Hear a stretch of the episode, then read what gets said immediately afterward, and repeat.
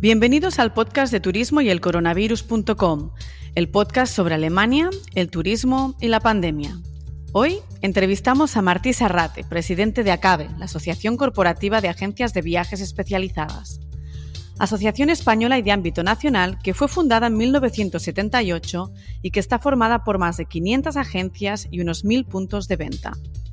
La función principal de la asociación ha sido desde su fundación actuar como interlocutor sectorial de las agencias de viajes asociadas y prestarles los servicios útiles para el desarrollo de su actividad. La pandemia está siendo un periodo clave para la asociación, no solo para aportar valor y apoyo a sus miembros, sino también para detectar dónde necesitan las agencias más soporte y qué lazos hay que fortalecer con la política. Martí Sarrate, presidente de la asociación desde 2013, nos contará en este episodio la cruda realidad a la que están enfrentadas las agencias de viajes. Pero por supuesto, hablaremos también de las oportunidades a las que nos conduce cualquier crisis. Disfrutad el episodio. Querido Martí, bienvenido al podcast de Turismo y el Coronavirus y muchas gracias por estar aquí con nosotros hoy muchas gracias a, ti por, por, esta oportunidad para poder expresar nuestros pensamientos, nuestras ideas y más en estos momentos tan complicados para el sector turístico. Martí, eres el presidente de ACABE desde 2013 y sumas una carrera de más de 40 años en el sector turístico. Cuéntanos qué es ACABE, quiénes son sus miembros y cuál es la misión de, la asociación. Bueno, ACABE es la Asociación Corporativa de Agencias de Viajes Especializadas y que llevamos más de 42 años en el sector desde su fundación y que, bueno, pues eh, hemos, están todos los miembros y todas las especialidades, es la, mayor patronal del sector de agencias de viajes de España. Estamos eh, representando a, España en Europa, en la Unión Europea, en ECTA, las asociaciones de, de todos los 27 países donde se regula que en todas las leyes y nuestro intervencionismo en todos los comités es, es, fundamental en este aspecto y más ahora en estos momentos, ¿no? que también tenemos que cambiar la ley de viajes combinados. Por lo tanto, tenemos eh, agencias especializadas en MAIS, en, eh, en, en, congresos, en viajes corporativos, en vacacional, de, eh, de producto propio, de, receptivo de costa, de receptivo cultural, de tour operación, de cruceros, de, de OTAS, etcétera, ¿no? O sea, tenemos todo el elenco de, de, las especialidades y que después del 2008-2013 pues incluimos eh, esta E de especialización porque salimos reforzados y antes las agencias eran más generalistas y con la crisis económica de estos cinco años pues bueno la especialización fue básico para el resurgir de, nuestro sector. Durante la pandemia el primer obstáculo al que se han visto desbordadas las agencias de viajes han sido sobre todo los respectivos reembolsos, proveedores que no han pagado, que no han, devuelto ciertas reservas y sobre todo algunas compañías aéreas que todavía no han efectuado estas devoluciones. ¿Qué dice la ley eh, en España ante el consumidor y, cuál es la solución a las que han optado las agencias? Pues bueno, pues uh, aquí todavía estamos, uh, hay alrededor de 150 millones de euros pendientes después de un año de, pandemia y al final, bueno, pues esto es inexplicable porque la ley de, la Unión Europea 261-2004 dice que en, 14 días hay que reembolsar. Además, fueron eh, anulaciones promovidas por la, Semana Santa del año 2020, que se anuló 100%, y por lo tanto esto se tenía que haber devuelto íntegramente los reembolsos y bloquearon todos los sistemas convencionales de los GDS y a partir de aquí, bueno, denunciamos nosotros, fuimos los que denunciamos a 39 compañías que vuelan en el Estado español, en la Agencia Estatal de Seguridad Aérea que depende del Ministerio de Transportes y hasta el momento no ha contestado, hay una total pasividad y es incomprensible, ¿no? Ahora, eh, también al principio el Ministerio de Consumo autorizó realizar unos bonos con validez un año que caducan en, en el mes de junio y bueno, el consumidor vendrá y también pedirá sus reembolsos porque no reprogramará sus viajes debido a la situación de pandemia que existe a nivel internacional, ¿no? Por lo tanto, esto será otro problema añadido a, la, a nuestra economía, a nuestra tesorería y que estamos solicitando pues un fondo especial al gobierno español para que se haga acreedor él en el caso de que nos reembolsen las compañías aéreas, pero las agencias de viajes no se pueden endeudar más porque ya Muchas se han endeudado con los créditos ICO y por lo tanto esto es un dinero que es del consumidor que ha reservado a través de las agencias de viajes y a partir de aquí tiene que actuar en consecuencia porque no se puede esperar más, porque esto sería ya la muerte definitiva de las agencias que están resistiendo en esta travesía del desierto, ¿no? Por lo tanto, no entendemos nada. Esto explicado así, pues se entiende, pero que tenemos este riesgo y que, que, es urgentísimo y estamos hablando con todos los partidos políticos, inclusive los del Gobierno, del Congreso de los Diputados, para que aceleren esta gestión porque es sumamente de, de suma importancia. Sí, como tú bien dices, es, inexplicable, ¿no? Porque el turismo en España representa el 12,4% del Producto Interior Bruto, siendo un gran sector el, sector que aporta más en la economía española. Nos quejamos reiteradamente de que, de que falta un rescate directo, que no lo ha habido y, es un sector que está llenísimo de micropymes, de micropymes y pymes. ¿Cómo han sobrevivido hasta el día de hoy las empresas? Bueno, pues también porque en estos años de bonanza, pues muchas eh, de ellas tenían fondos propios. Después, bueno, pues los ERTES ha ayudado. Algunas han endeudado con los créditos ICO que ahora vencerán después de un año el mes de marzo, pero el gobierno que avalaba el 80% de los mismos los va a prorrogar. Estamos pidiendo que, que que, una parte de estos hijos, pues bueno, pues que los, que los cancelen, ¿no? Que los, que los hagan como, como, como si fuera una donación o de, de, rescate.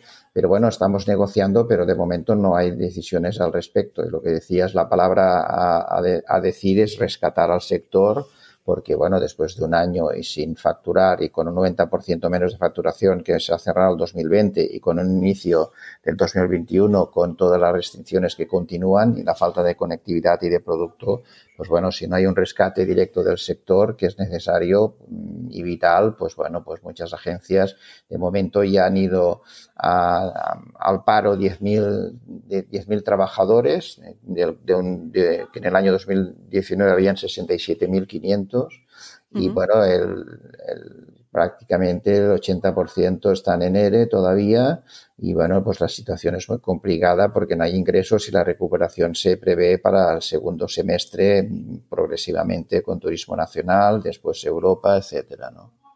Exacto. ¿Qué pasará con los fondos europeos que llegan a partir del segundo trimestre? ¿En qué medida se puede incluir el sector turístico?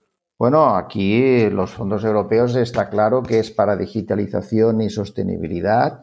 Esto eh, nadie se debe pensar ni puede pensar que esto va a ser para ayudas eh, y para rescatar empresas. Esto no es así.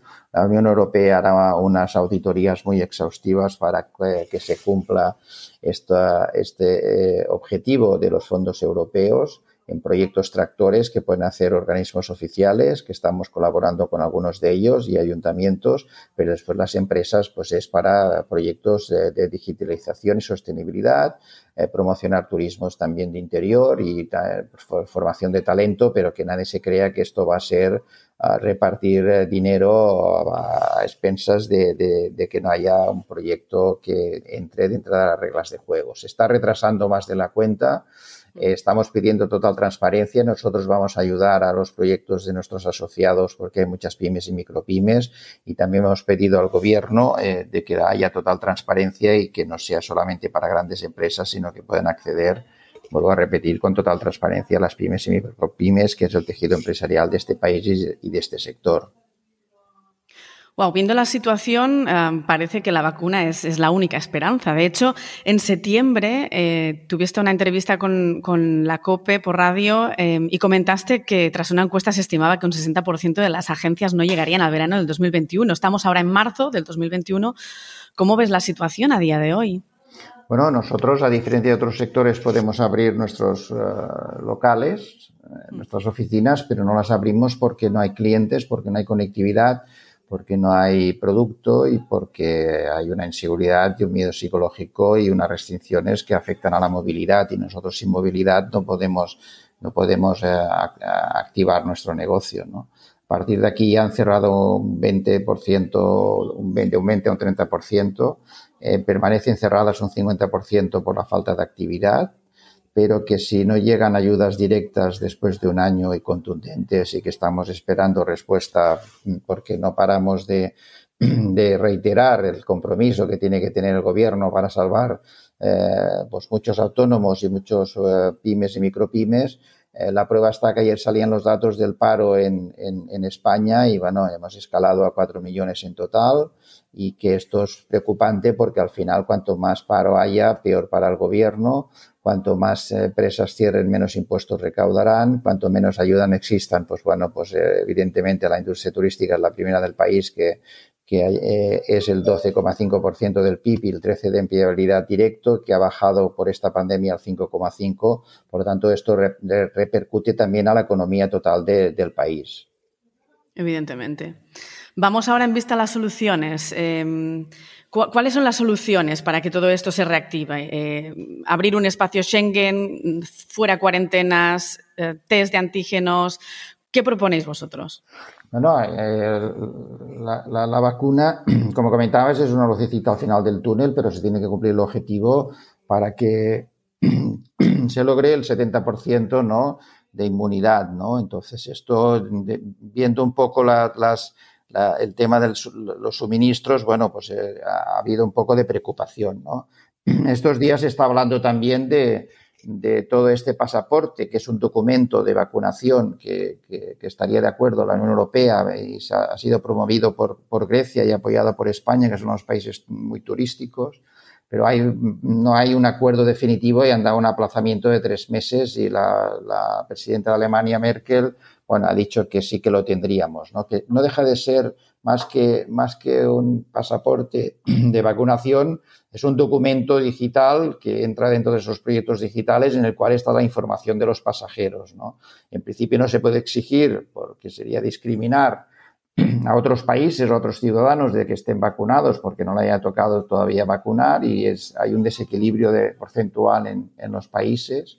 Y a partir de aquí sí que es una información eh, de que la gente pues tiene PCRs y tienen que unificar criterios pues con los test de antígenos que es mucho más rápido y es eficaz eh, el tema de los PCRs, evitar cuarentenas y unificar criterios dentro de las fronteras Schengen y que después también pues terceros países pueden también viajar ¿no? en este aspecto con las condiciones, las reglas de juego que se unifiquen y ahí tendría que intervenir la Organización Mundial de la Salud que últimamente la vemos bastante pasiva, ¿no? por decirlo así, ¿no? y por algo existe. ¿no? Por tanto, es importante que Europa, que es eh, el segundo paso para reactivación del turismo, pues unifique criterios y que ese pasaporte o certificado digital que contenga toda la información de, los turistas eh, exigibles en cada país, pues bueno, eso facilitará pues bueno, muchos, muchas eh, aglomeraciones, mucha información, mucha rapidez y, agilidad en todos los medios de transporte, que no solamente sea el tema aéreo, sino que sea terrestre y marítimo, y con eso la, la IATA, la, que pertenecen todas las compañías aéreas, el presidente, el presidente ha anunciado que en el mes de marzo estará el Travel Pass, que será ese tipo de información en el cual, pues bueno, que cada día es cambiante, pues habrá la situación del pasajero para que digitalmente lo puedan comprobar, ¿no? Exactamente, así que pasaporte digital y IATA Travel Pass son cosas que parecen lo mismo pero son diferentes. Totalmente diferentes y que creo que, en principio, bueno, pues eh, lo que sí está claro es que, que, tenemos que hacer medios paralelos para que hasta que lleguemos al objetivo de la, de la vacuna, que esto, pues bueno, pues no, será fácil y ojalá se cumplan las previsiones de que este verano esté el 70% vacunado, sobre todo en el continente europeo y después los otros continentes se vayan poniendo al día también, porque al final es un problema que es a nivel mundial. Sí, a día de hoy, eh, bueno, se comentaba que en septiembre tendrían el 70% de la población vacunada. A día de hoy vemos que la media es de entre el 3 y el 6% de la población vacunada, depende del país, ¿no? Hay algunos que están más adelantados que otros. Es difícil de, verlo real, pero bueno, es cierto que están saliendo nuevas vacunas con menos dosis y, vamos a intentar pensar ¿no? que, se va a acelerar ese proceso para llegar a los objetivos. Hay que pensar en positivo. Sí, hay que pensar en positivo y pedimos que se aceleren los procesos y sobre todo, bueno, la gente, eh, todos los organismos de sanidad están preparados, según comentan, y al final el tema es el suministro, que es importantísimo. Hay diferentes vacunas, cada una tiene su idiosincrasia, pero es importante agilizar el proceso de vacunación, ¿no? Pero que al final hay que buscar temas paralelos y después también existen los protocolos que se homologaron eh, con el Instituto de Calidad Turística Española, con eh, conjuntamente con la Secretaría de Estado de Turismo y las autonomías de los empresarios y es importante. Lo que pasa que a veces las decisiones los toman los sanitarios y detrás de los sanitarios hay todos unos comités técnicos eh, y al final, bueno, pues no hay un contraste con, con, con el empresariado que tendría que contrastarse porque hay muchas cosas teóricas y se tendría que contrastar la teoría con la práctica para poder llegar a conclusiones compartidas, ¿no? Exacto. Vamos a ver que el, pronóstico se mantiene lento. ¿Qué pasará con el sector mais? Que de hecho, junto a la hotelería, desde mi opinión, es el que ha mostrado más creatividad a la hora de aportar protocolos de higiene y conceptos híbridos, pero es el que realmente lo tiene más crudo para volver a eventos multitudinarios. qué soluciones tenemos allí? Bueno, soluciones es, empezar a hacer eh, eventos, ¿no? Como por ejemplo, eh, se, van a hacer eh, Fitur, está confirmado en el mes de mayo. Vamos a ver qué países intervienen. De momento los stands están contratados desde el principio. porque hicieron unas condiciones de mejora, mm, los espacios están contratados, vamos a ver los participantes que vengan, el Estado español ha apoyado, al máximo, inclusive con desgrabaciones fiscales y, bueno, pues es, es, un, es, un, es un es un evento muy importante ¿no? del turismo. ¿no? Y después también están confirmados, por ejemplo, otro, otro, otro congreso de, de, Hostelco que está en el mes de marzo en Madrid, está la, el, el, Mobile que está confirmado en el mes de junio, el Salón de Turismo de Cataluña, que yo soy presidente, también está confirmado en el mes de junio.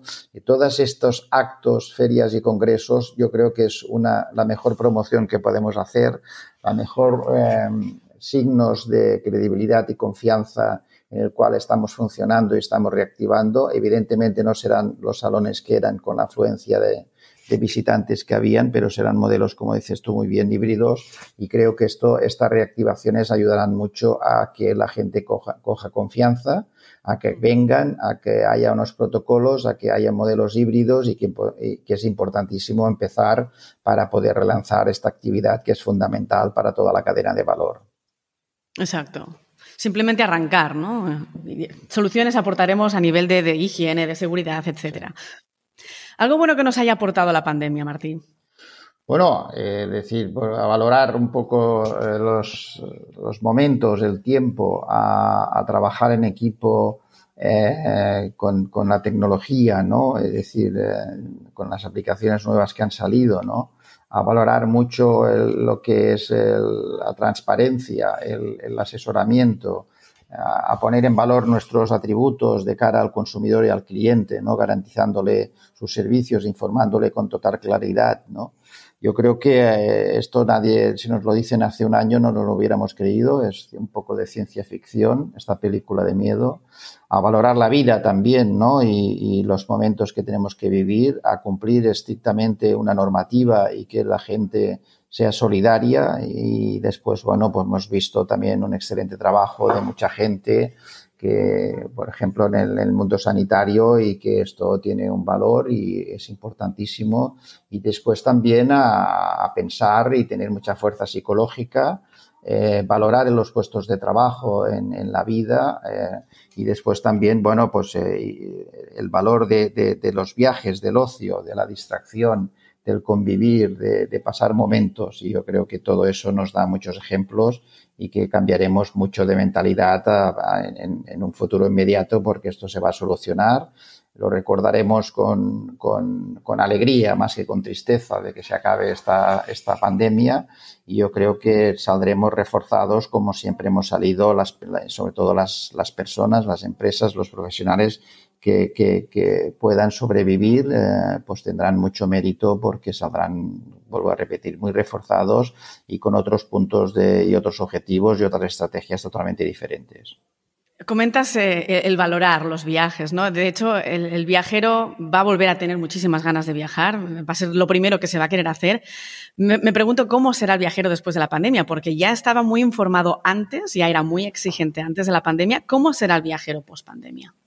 Pues será muy omnicanal, o sea que aquí tenemos que prepararnos, que ya salimos reforzados de los cinco años de recesión económica 2008-2013 con la tecnología, que ha sido una gran ayuda para el sector de las agencias de viajes y del sector turístico, pero será omnicanal, por lo tanto el móvil será fundamental, entre otras cosas, las tablets, todo lo que tenga que ver con la tecnología para estar en contacto antes, durante y después del viaje.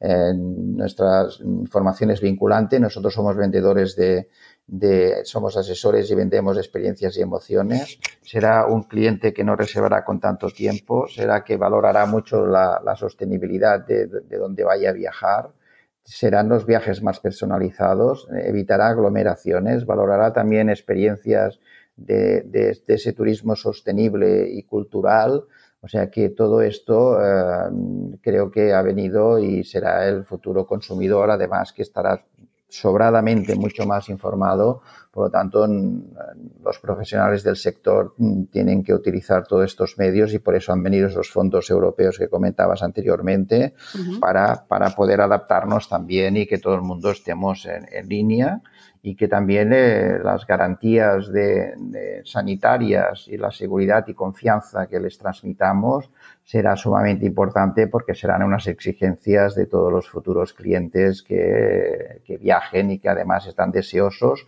con unas ganas de viajar y que, bueno, pues ahí hay comentarios últimamente de que esto explosionará cuando se pueda viajar de que actualmente hay una tasa de, ahorro de un 32%, según el Instituto Nacional de Estadística, que a partir de aquí empezarán a viajar pues, los de más poder adquisitivo, porque hay mucha gente que está afectada por las rentas, por el paro o por, por ERTES o por esta situación eh, que ha provocado esta pandemia. La gente joven también tiene muchas ganas de viajar y será un público que tendremos que tener mucho en cuenta. Y a partir de aquí, pues bueno, todos los hábitos que habían anteriormente, pues bueno, pues cambiarán eh, motivados un poco por esa seguridad y confianza que también exigirá y que también toda la cadena de valor del sector tendrá que ofrecer al nuevo cliente y consumidor. Hablabas al principio de la omnicanalidad. Em, ¿Qué significará esto para los agentes? Es decir, ¿se valorará más su trabajo, tú crees, o, complicará la venta y con ello los márgenes?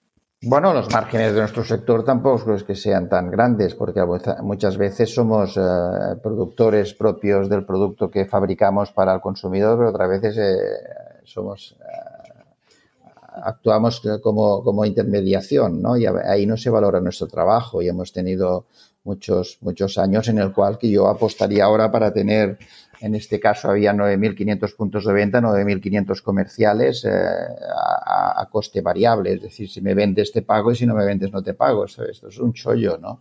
A partir de aquí, bueno, hemos tenido muchas guerras con los proveedores, algunos han valorado más que otros, pero que al final lo, lo que sí está claro que nosotros tenemos que, damos seguridad, eh, somos el única es empresas de la cadena de valor que tenemos las garantías en las pólizas de caución por si acaso al consumidor, defendemos sus derechos delante del resto de, proveedores, a ver si cambiamos la ley de viajes combinados, estamos en ello, tanto en la Unión Europea como en España, en el Ministerio de Turismo y de Consumo, pero que a partir de aquí nosotros eh, tenemos que cobrar como otros sectores por, por dar información. Nosotros tenemos que valorar nuestro tiempo y que el coste del personal es, el, es lo que es el 55% de la cuenta de explotación y por lo tanto yo creo que tendremos que cambiar nuestros hábitos, cobrar por la información esta fidedigna, tanto sea para grupos, congresos, más eh, y además eh, eh, viajes de ocio corporativos y al final lo que sí tenemos que no financiar tenemos que cobrar y además el método de la tarjeta de crédito es, es fundamental tenemos que cobrar por ese asesoramiento de información y que además eh, nuestra exigencia y la ley así lo dice que se debe cumplir al 100%. Eh, la realidad del viaje, si no, eh, si no nosotros somos los primeros perjudicados. Pues a partir de aquí yo creo que tenemos que cambiar y mentalizarnos de que nosotros somos un sector profesional en el cual asesoramos y tenemos que cobrar por la información que demos y después por el cumplimiento de los servicios que evidentemente ya existen actualmente. Bueno, realmente está también en manos de los agentes, ¿no? Para que todo esto se quede y se valore, tiene que haber ahí una fuerza común de todo el sector para que todo eso se quede, se mantenga, se valore y se hagan cosas, ¿no? Para que, para que simplemente no regalemos información. Sí, sí, pero que al final el problema lo tenemos dentro, no fuera, ¿no? Pero al Está final claro. esto yo creo que es, esto es un sector muy, muy, muy, muy, muy importante.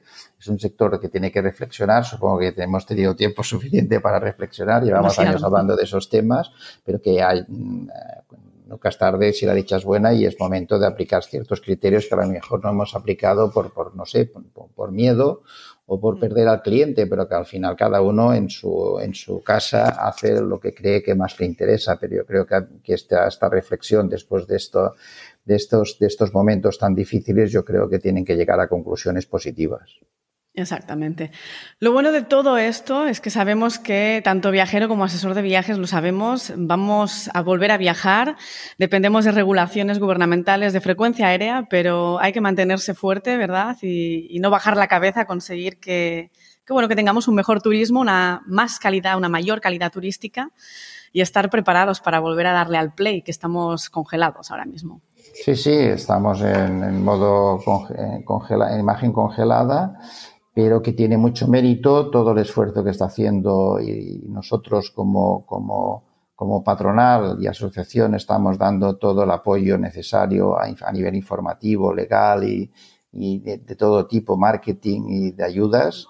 Y esos asesoramientos tenemos un equipo muy, muy fuerte y es importante valorar todo el esfuerzo que están haciendo pues muchos autónomos, pymes y micropymes y a partir de aquí algunas eh, pues se están endeudando que también tiene un mérito y se tendrán que devolver estos créditos a no ser que sí que habrán moratorias pero que bueno que al final pues la gente saldrá reforzada que nuestra especialización ah, ya estaba y todavía con más motivo yo creo que el consumidor está viendo y cuando acabe este tema o dentro de poco también haremos campañas para sensibilizar de nuestra fuerza de cara al consumidor para que vea nuestro valor añadido.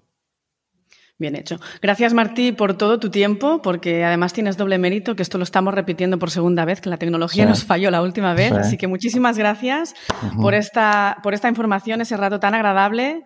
Uh, nos vemos en Berlín. Desde Berlín estamos muy pendientes de toda la evolución en España con las agencias de viajes. Mucha suerte para ti y para todo el sector. Gracias, Martí. Muchas gracias a ti por tu profesionalidad y, y, el enfoque que tienes en estas entrevistas y te deseo mucha suerte y a ver si es verdad. Nos vemos en Berlín, en Barcelona, donde sea, pero que, que sea pronto para poder compartir momentos que la vida son momentos y hay que aprovecharlos.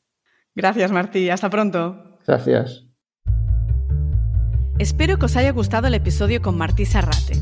La semana que viene dedicamos el episodio a una gran mujer, coincidiendo con la semana del 8 de marzo, el Día Internacional de la Mujer. Una profesional en el mundo del turismo, madre, luchadora y emprendedora que nos cuenta qué significa fundar, creer en lo que haces bien, equivocarse y resistir en tiempos de pandemia. Ella es Abene Mendizábal, de Stop y Spain Collection. Hasta la próxima semana, os espero.